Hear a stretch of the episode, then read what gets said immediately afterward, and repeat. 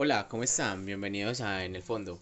Eh, hoy comenzamos nuestra serie de podcast con un capítulo bastante interesante que estoy seguro muchas personas se van a identificar con él. Eh, pero bueno, antes que nada, los saludo a Miguel. Los saludo a Sebastián por acá. Ok, bueno, Sebas, empecemos. El tema de hoy es lesiones y ansiedad. Y pues a mí me parece muy interesante el tema porque, eh, bueno, vos sos fisioterapeuta, nos puedes hablar un poco más acerca de ese tema de, de las lesiones y todo eso. Yo desde la psicología puedo de pronto dar un poco de luces para quienes no conocen bien cómo es el tema de la ansiedad, por qué se genera y entre otros aspectos que ya hablaremos más, más adelante. Pero sí me gustaría tocar un poquitico como el tema de, eh, de las lesiones, ¿cierto? Y quiero hacerlo así a modo de ronda de preguntas. Entonces, eh, esta primera parte te quiero tirar algunas preguntas acerca de las lesiones. De una. Y ya pues yo ayudo a contestarlas, pero vos que tenés como más, más palabra ahí, pues las contestarías más en forma, ¿te parece? De una, de una. Entonces empecemos por lo primero, ¿qué, qué es una lesión? Una lesión. Una lesión, una, una lección, Una lección. Curiosamente, un corredor que le dice lecciones. una lección de vida. Una lesión es un proceso que genera una incomodidad o molestia para que una persona realice una actividad. No tiene que ser deportiva. Te puedes lesionar X parte del cuerpo o lastimar X parte del cuerpo, estar lesionado. Y la situación es que no puedes realizar esa actividad de una forma adecuada. Eso pues incluye no solamente a los deportistas, sino a la persona, a cualquier ciudadano a pie, ¿cierto? Ah, sí, incluso te puedes lesionar en el, en el trabajo, en la calle. Yo siento que las personas en todo momento se lesionan. Solamente que hay lesiones muy graves y hay lesiones mínimas. Y es la importancia que le da. Ahí entra mucho el aspecto de cada uno califica el dolor que siente. Y, y es la base y se va muy ligado a la ansiedad. Por ejemplo, yo soy ansioso, estoy lesionado en este momento. Y yo afronté que soy una persona ansiosa, que paso por muchos procesos, que una lesión me afecta, que mi vida personal afecta, mi, O sea, mi vos decís que sos ansioso, vos asumís que sos ansioso. Sí, yo me considero una persona ansiosa. No me medico, pero soy ansioso, he pasado por procesos, eh, he tenido episodios de Eh, ansiedad. pero muy bacano, pues este tema de la ansiedad lo vamos a hablar en la segunda parte del episodio, pero es bacano que vos menciones la ansiedad, la que vos padeces tan naturalmente. Eso da muestra de, del bloqueo que se le está quitando a, a hablar de esos tabúes de, eh, del ámbito psicológico, las enfermedades mentales. Es muy bacano que eso- ese paso ya se esté dando. Es que ese es un tema, o sea, hay que dejar ese tabú, hay que- es un tema que está mandado a recoger. Porque yo El del bloqueo. El del bloqueo, claro, sí. No, la ansiedad no. O sea, y hay que afrontarlo. Sois ansioso, pasas por momentos de depresión, de alegría. Un día te levantas con ganas de comerte el mundo y al otro día, ¿para qué pen- pensás para qué existir y qué pereza vivir? Y es muy normal. Y a vos te puede, lo que a mí me afecta no te puede afectar a vos y así se va a llevar. Entonces, una lesión puede ser producida por la ansiedad, una lesión puede ser producida por un exceso de ejercicio. Una lesión se puede producir por todo. Pero ahí entramos en la segunda pregunta que podemos tenerla y es ¿cómo son las lesiones? ¿Por qué se dan? Y hay que ser muy sinceros y en este tema de running, que es como el que vamos a abordar más constantemente, es uno se lesiona por huevo. O sea, hay que ser sincero pues. Se se lesiona porque no estira, porque no fortalece, porque se cree el putas y con... Eh, sí, ahí eh, yo estaba pensando justamente eh, muchas veces la película que uno se monta, ¿cierto? Entrenando y mucho de esa herencia que nos ha dejado la cultura pop, las películas, eh, de las- la propia superación, que no está mal, ¿cierto? Pero digamos alguien que recién está empezando a hacer deporte, que se quiere comer el mundo y que ah, la, noche anterior me vi una película y yo quiero ir al máximo y dejo escuchar mi cuerpo, ¿qué importa si me duele? Muchas veces eso termina en lesión, o sea, no es tan simple como en las películas de pasa, pasa una semana solamente fortaleciendo hielo y se acabó, ¿no? En este caso, pues, esta es la realidad. No, y, y es así, o sea, la lesión está ahí. Y no pain, no game eh, sigue siendo una frase demasiado popular y que la gente utiliza mucho. La gente no sabe escuchar su cuerpo y hay que ser sinceros. Pero también entra el punto de que somos muy competitivos con los demás y con uno mismo. Uno quiere ser competitivo y uno siente la frustración. Y ahí van de la mano las lesiones, la ansiedad, la frustración. Y, y es un peligro. O sea, es una caída. Si O sea no se sabe que, manejar.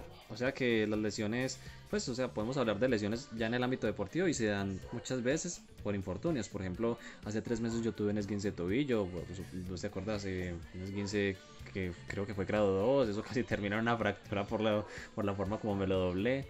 Pero mm, ese tipo de lesiones, pues digamos que no se pueden evitar. Es difícil de prever. Pero las que vos mencionas, eh, por lo general ocurren por terquedad de uno, ¿cierto? Sí, un sobreentrenamiento y, y así, es eso, o sea, es la terquedad, o sea, eres una persona terca, es una persona que no escucha, pero que no hay que juzgar. Todos hemos pasado por eso y por eso se le puede decir que es más que una lesión, es una lección. O sea, uno debe entender que no va a caer en el mismo hueco dos veces. Entonces, si tiene presente todo lo que ha vivido. Entonces, ¿por qué se dan realmente? ¿Falta de fortalecimiento? Falta de fortalecimiento, falta de flexibilidad, no estirar, no seguir un plan adecuado. ahí entran los, los corredores de semana o los corredores de domingo que un fin de semana se tiran no sé cuántos kilómetros, una media maratón y el resto de la semana no hacen nada. No hacen nada. No hay un plan de preparación. Ahí es donde entramos, un plan de preparación, una buena alimentación. Con chorro no vas a correr. O sea, hay que ser sinceros. Pegarte la borrachera el fin de semana, el sábado, para correr un, para salir al otro día a hacer deporte, no es salud. Sí, eh, también es ser como coherente con los objetivos. Si yo me planteo hacer deporte y quiero alcanzar un objetivo, por ejemplo, ser más rápido, eh, sí hay que ser coherente también con eso de la cuestión de la alimentación, los hábitos eh, por detrás del entrenamiento, que como lo mencionas, la bebida. Esas cosas deberían evitarse siendo coherente justamente con esos objetivos. Y no obsesionarse. Que es, es otro. Es una bolsa de circunstancias y de pensamientos. Sí, son muchas cosas. Porque esa va de la mano. Pero bueno, Sebas, yo te pregunto: ¿qué es la ansiedad? Yo pienso que todavía lo podemos dejar un poquitico más, eh, podemos aplazar un poquitico más, eh, porque yo tengo otra, otra pregunta antes de pasar a la ansiedad, eh, como para terminar el tema de las lesiones, y es cuáles lesiones existen. Y quiero que, mm, aparte de que me digas qué lesiones existen, cuáles son las más comunes y cuál es la que tenés vos, porque aquí como, como anécdota, yo también estoy padeciendo una lesión en este momento. ¿Cuáles son las lesiones más comunes? Bueno, los corredores pueden sufrir de todo. Pueden sufrir de todo desde una fisura, fractura, un esguince, de todo se puede sufrir corriendo. Pero las más comunes podemos hablar de tendinitis aquiliana, de peroné, de mm, la banda iliotibial, em, de la rótula. O la que yo tengo en este momento que es periostitis. Periostitis. No que la mía ya está un poquitico avanzadita. Porque hay un proceso anterior en esa lesión que está avanzada y es una falta de fortalecimiento y enfocarse en ella. Es importante porque justo como lo mencionaba Miguel ahorita, pues eh, a veces uno por el afán de conseguir las metas y todo eso evita, eh, o evita no, bueno sí, y olvida lo esencial que es la parte de fortalecer y la preparación de los músculos. Eh, en mi caso sí es la periostitis, que es una, una lesión muy común, pero Miguel tiene también por sobrecarga una lesión que es un poco más complicada. ¿Que cuál es? Tengo una fractura por estrés, de la cual me di cuenta 20 días después de que la tenía. Eso es un proceso y se va hacia acá y, y lo cuento y tengo la tranquilidad. La ansiedad, y perdón la expresión, tan hijo de puta que genera el hecho de no saber qué tenés es muy frustrante. Y que pasan los días y que estás lesionado y no sabes qué tenés. Es empezar a buscar. No, y para vos fue fue un proceso muy complicado. Yo lo recuerdo cuando vos me contabas, eh, sí, pues si me permitís contarlo. Eh, Dale, no hay que tapar esas cosas. Sí, que pensabas en, esas, ideas de, digamos, lo exageradas, ¿cierto? En cierto modo irracionales que me decías, no, es que de pronto no volver a correr, me voy a tapar ese tatuaje que tengo aquí de run, porque ya no volver a correr y, o sea, eso ya va de parte de la ansiedad porque todo eso gira en torno justamente a un Entremos ahí a la pregunta, ¿qué es la ansiedad? bueno, eh, la ansiedad es justamente pues, activación de, ya hablando pues muy psicológicamente, de, tres sistemas, ¿cierto? De un sistema eh, fisiológico que es pues, activación eh, de los músculos, más bombeo de sangre, hay pues la respiración es un poco más acelerada, no está agitado. Mm, a nivel cognitivo hay hiperatención, hay más activación, estás más atento como al peligro. Y a nivel motor, pues hay, hay conductas de huida, hay tics, entre otras cosas. Muy parecido a lo que sucede eh, con las reacciones del miedo. Cuando, por ejemplo, uno está frente a una situación que lo pone en riesgo a uno, esas conductas aparecen. O sea, uno empieza a tener taquicardia, uno empieza a tener em, conductas de huida, de pelea, entre otras cosas, ¿cierto? Entonces, ¿cuál es la diferencia entre el miedo y la ansiedad? Que con la ansiedad vos, vos estás afrontando un estímulo que es potencial, que no es potencialmente peligroso para tu vida. En el miedo sí, o sea, se trata de supervivencia, nada más supervivencia. Esa es la diferencia, que estás eh, enfrentando un estímulo que no atenta contra tu vida, que lo creaste tú mismo. ¿La ansiedad produce miedo o el miedo produce la ansiedad? Son cosas distintas, son mecanismos distintos, ¿cierto? Pero vos puedes tener, vos puedes tener miedo de sentir ansiedad. Y la depresión. Ya eso es otro tema, pero está relacionado también con la ansiedad, ¿cierto? Entonces, de hecho, hay gente que sufre ambos trastornos, de, el trastorno mixto ansioso-depresivo, eh, que es un poco más complicado, pero eso lo podríamos tocar en otro, en otro episodio porque ya eso es harina otro costal. Eso lo podría generar el deporte. Ahí, última pregunta de esa parte de la depresión. ¿Podemos deprimirnos por la frustración que no tenemos, que se nos genera en el deporte. Claro, porque finalmente es una expectativa que uno genera en, eh, torno al, deporte. Eh, muy puntualmente en tu caso, eh, si vos no tuvieras las herramientas suficientes o no tuvieras el apoyo para tramitar eh, esa pérdida, podríamos decirlo, que realmente no es una pérdida real porque vos te vas a recuperar, o sea, ya te dijeron que te vas a recuperar.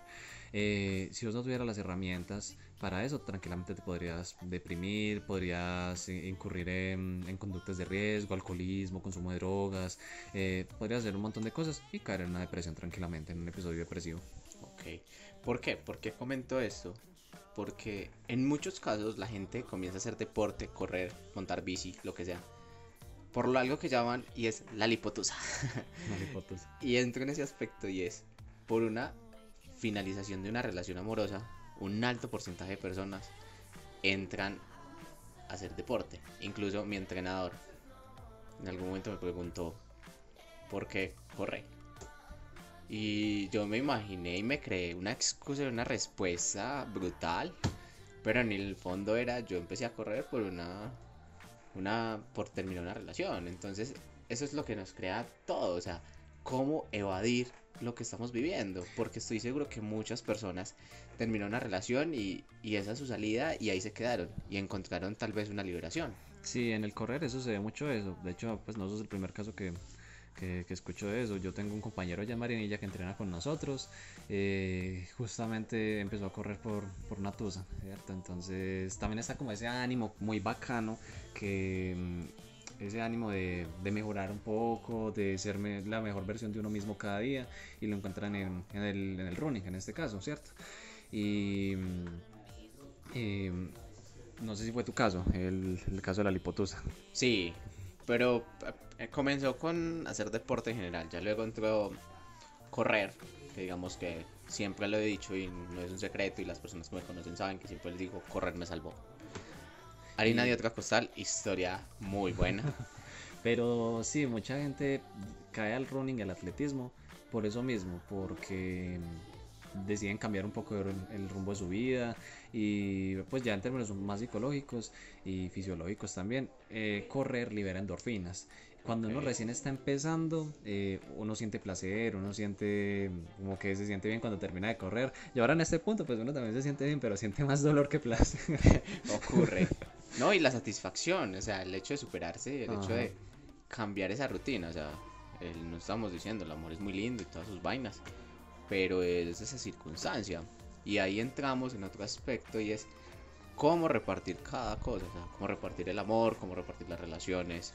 Y, y entra un punto y una cuestión que, que quiero comentar y es cómo se ve la ansiedad en el deporte. Y curiosamente hay un caso, en estos momentos que estamos en los Olímpicos, de la gimnasta estadounidense, Simon, que se retiró porque estaba en un proceso de ansiedad. O sea, ¿qué tan fuerte puede ser el deporte y en qué punto ya no es bueno? Ya no es salud no física, sino mental. Para decir, tengo que parar porque si no van a entrar todos esos aspectos. ¿Sabes de qué me acuerdo? No solo de Simon Biles, sino de de The Oregon Project, que muchos deportistas han dado su testimonio de, pues, que llegaron allá a Oregon Project y salieron destruidos de allá, o sea, llegaron con muy buena salud mental y física también, pues eh, llegaron con muchas expectativas de superarse a sí mismos, de representar a sus países pero no recuerdo el nombre del atleta en este momento. Y es un atleta que decía que The Oregon Project con Alberto Salazar lo destruyó. O sea, Ah, no, pero es que Alberto Salazar lo siguen investigando, pues. no, pues, es que el, el papi de las chuzadas. No, o sea, se ha chuzado a todo el mundo, pues. No estás hablando de este maratonista de. No, es una vieja, es una- Ah, ok, Mm. porque Gate, si no estoy mal, el maratonista, el corredor que va en los Olímpicos. que ¿A va a Galen correr, Rope? Sí. O- ah. Eh, él también estuvo en ese proyecto y también salió bastante mal. Pero esta, esta pelada, la, mm, la que estuvo en, en The Oregon Project, es que no recuerdo el nombre, pero sí dijo que, pues, que eso es el infierno allá. eh, la destruyeron psicológicamente, eh, diariamente le exigen eh, tales y tales marcas en los entrenamientos y con la alimentación eh, también la dañó mucho a nivel mental porque necesitan que bajara mucho de peso. Justamente porque es una corredora de larga distancia, necesita menos peso para poder correr un poco más rápido Claro. pero ella ya empezó pues a generar un problema de autoestima porque no le gustaba su, su, su forma y entras en ese conflicto de quiero rendir, no me gusta mi forma, aquí me están pidiendo que necesito bajar de peso, colapse. Sebas, y sabes algo muy importante que también entra ahí, que lo mencionaste, la alimentación. Porque ahí entran muchos trastornos alimenticios. O sea, por ejemplo, en mi caso, creo que soy una muestra. He sufrido también en muchos procesos de trastornos de alimentación. Y eso influye mucho. La parte de la alimentación influye mucho. Y entrar en ese aspecto de separar esa línea de debo rendir, pero también debo comer, muchas personas no la separan. Y es algo muy pesado. Hay una corredora, eh, no recuerdo el nombre en este momento, creo que se llama Allison. Es una nena y hace poco en, en su canal de YouTube salió un, sacó un video en el que decía no, o sea, tengo que parar, estoy en un- con un trastorno de alimentación muy pesado, eh, mi equipo, eh, una marca de tenis, pues la Atlética de, de Estados Unidos la apoya. Y ella dijo no, debo parar, mi- me voy a internar porque la está afectando, o sea, Ujú. también es la raíz, o sea, ¿cómo llega esta persona a un club? ¿Qué trastornos y qué base tiene? Porque hay que ser sinceros, el trastorno de alimentación se puede ir de la mano de la ansiedad. Claro, sí, totalmente. Eh, volviendo un poco como a lo de Simon Biles, eh, ella hablaba justamente de la importancia de la salud mental, eh, no solo en el deporte, sino a nivel general. Y pues, yo no puedo decir si hizo bien o mal en retirarse a mitad de camino, porque finalmente pues son las reflexiones de ella, si ella no se siente preparada para, para mm, afrontar la competencia, pues es la decisión de ella, ¿cierto? Pero a la vez, pues se suma mucho la opinión de Novak Djokovic, que mm, eh, eh, sucedió algo muy gracioso con él hoy. em, pero él hablaba de que justamente lo que caracteriza y lo que es bonito del deporte de alto rendimiento es esa presión. eh, porque la competitividad es, pues todo el mundo está pendiente ahí de las pantallas de, de los deportes de alto rendimiento, es justamente por esa competitividad tan alta, de las cosas que solo pasan en el deporte de alto rendimiento. Y, mm, eh, Pan y no- circo, pues. Sí, y, y básicamente, y, y él decía como si no estás preparado para la presión del deporte de alto rendimiento, entonces no estás hecho para el deporte de alto rendimiento, o sea, hay que acostumbrarse a ese tipo de cosas. Y digo que es gracioso lo que pasó ahí porque perdió el partido contra este español que no sé, no recuerdo el nombre, y lo que hizo fue tiró una raqueta a las gradas y luego estrelló otra raqueta contra el piso y la destruyó, o sea, la volvió nada. Entonces todo el mundo como, hey, no te enseñaron a manejar la presión. Es que la presión, a mi parecer, nunca se va a manejar, porque es que usted es quien se coloca esa presión. Y Sí. es también ese control y esa, no sé si se puede decir madurez emocional, no.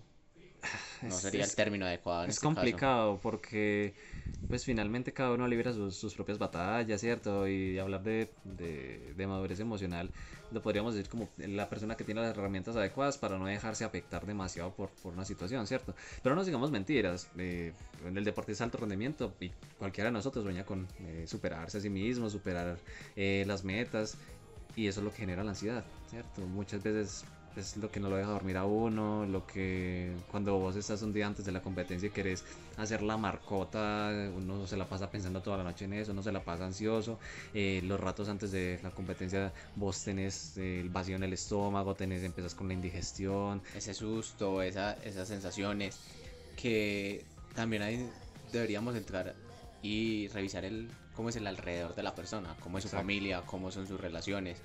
¿Por qué? Hay casos en los que tú estás mal con tu pareja, en tu relación, y eso te va a afectar y se va a sentir. Y eso influye demasiado. Te pasó algo y va a afectar.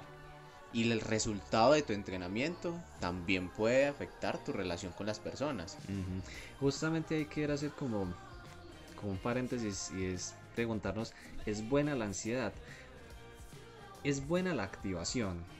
La ansiedad finalmente es activación, ¿cierto? En diferentes esferas. Claro.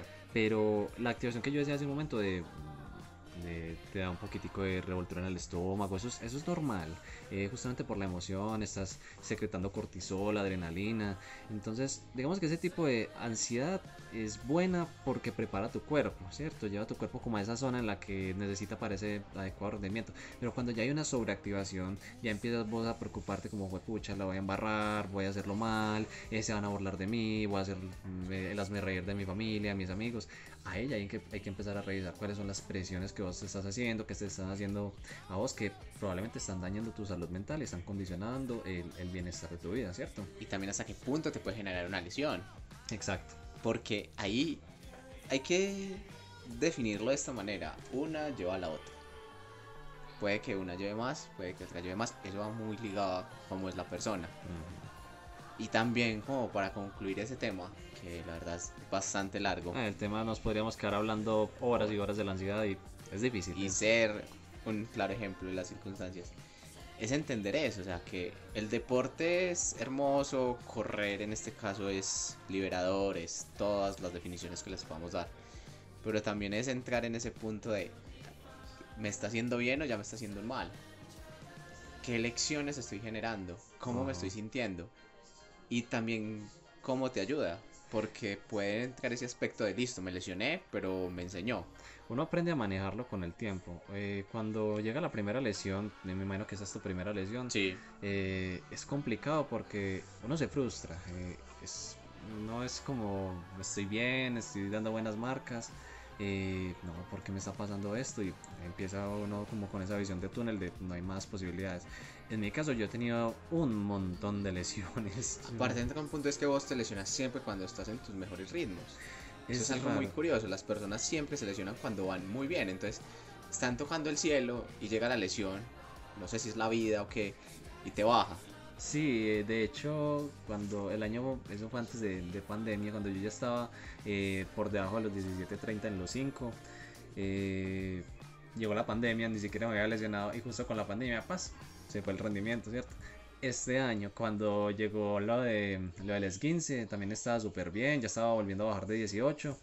Paz, el esguince y otra vez a volver a empezar. Pero eso uno lo aprende, ¿cierto? Uno aprende a, lidiar con esas cosas. Ya no es como, "Jue pucha, no, no lo voy a lograr, otra vez la ansiedad. No, ya uno aprende como, listo, esto es un proceso, hay que empezar a fortalecer de nuevo, hay que empezar a tratar la lesión, En que Mm. fallé. eso en que fallé, que debo mejorar. Y ya, se vuelve a empezar. Cuando ya vas como por la séptima lesión como yo, uno aprende. Eternos ya. No, pero es muy cierto. Por ejemplo, en mi caso, eh, estaba en un proceso de una maratón, preparar mi primera maratón. Y siendo muy sincero, yo ya tenía ansiedad. O sea, faltaban muchos meses y yo ya me hacía la idea de voy a correrla, va a pasar esto, voy a disfrutar esto. Pero en ocasiones yo me cuestionaba de si estoy disfrutando el proceso o simplemente estoy llegando a un objetivo. Y en muchos casos me pasa de que pienso y sobreanalizo los procesos, pero me falta cuestionarme si me lo estoy disfrutando. Y al fin de cuentas es eso. O sea, en este caso, que somos dos personas que somos aficionados en parte, que no vamos a ir a los Olímpicos, Ojalá que sí. ah, todavía hay posibilidad, pero que no vivimos directamente el deporte, ahí es donde debemos decir. Es muy chévere superar marcas, es muy chévere llegar lejos, es muy chévere correr todas las carreras que uno quiera correr, pero tampoco rayarse por no hacerlo y Sí, saber que es un proceso que se debe disfrutar. Sí, y no, y no solamente va para el deporte que no es de alto rendimiento como nosotros, eh, sino justamente también para el deporte de alto rendimiento. Este es un proceso que muchos atletas disfrutan. Claro. La- yo conozco, sé de muchos atletas que eh, Selección Colombia que disfrutan su proceso, disfrutan a diario hacer sus entrenamientos, tienen entrenamientos duros como cualquiera, pero lo disfrutan. Sí, o sea, es una mezcla de cosas y al fin de cuentas disfrutar. De nada sirve ser el mejor si fuiste infeliz en todo el proceso. Exacto. Bueno, Miguel, ya se nos fueron 25 minutos acá. Charlando, suavecitos. Eh, bueno, nada. Eh, esto es en el fondo, Sebas. No sé si nosotros estamos en el fondo.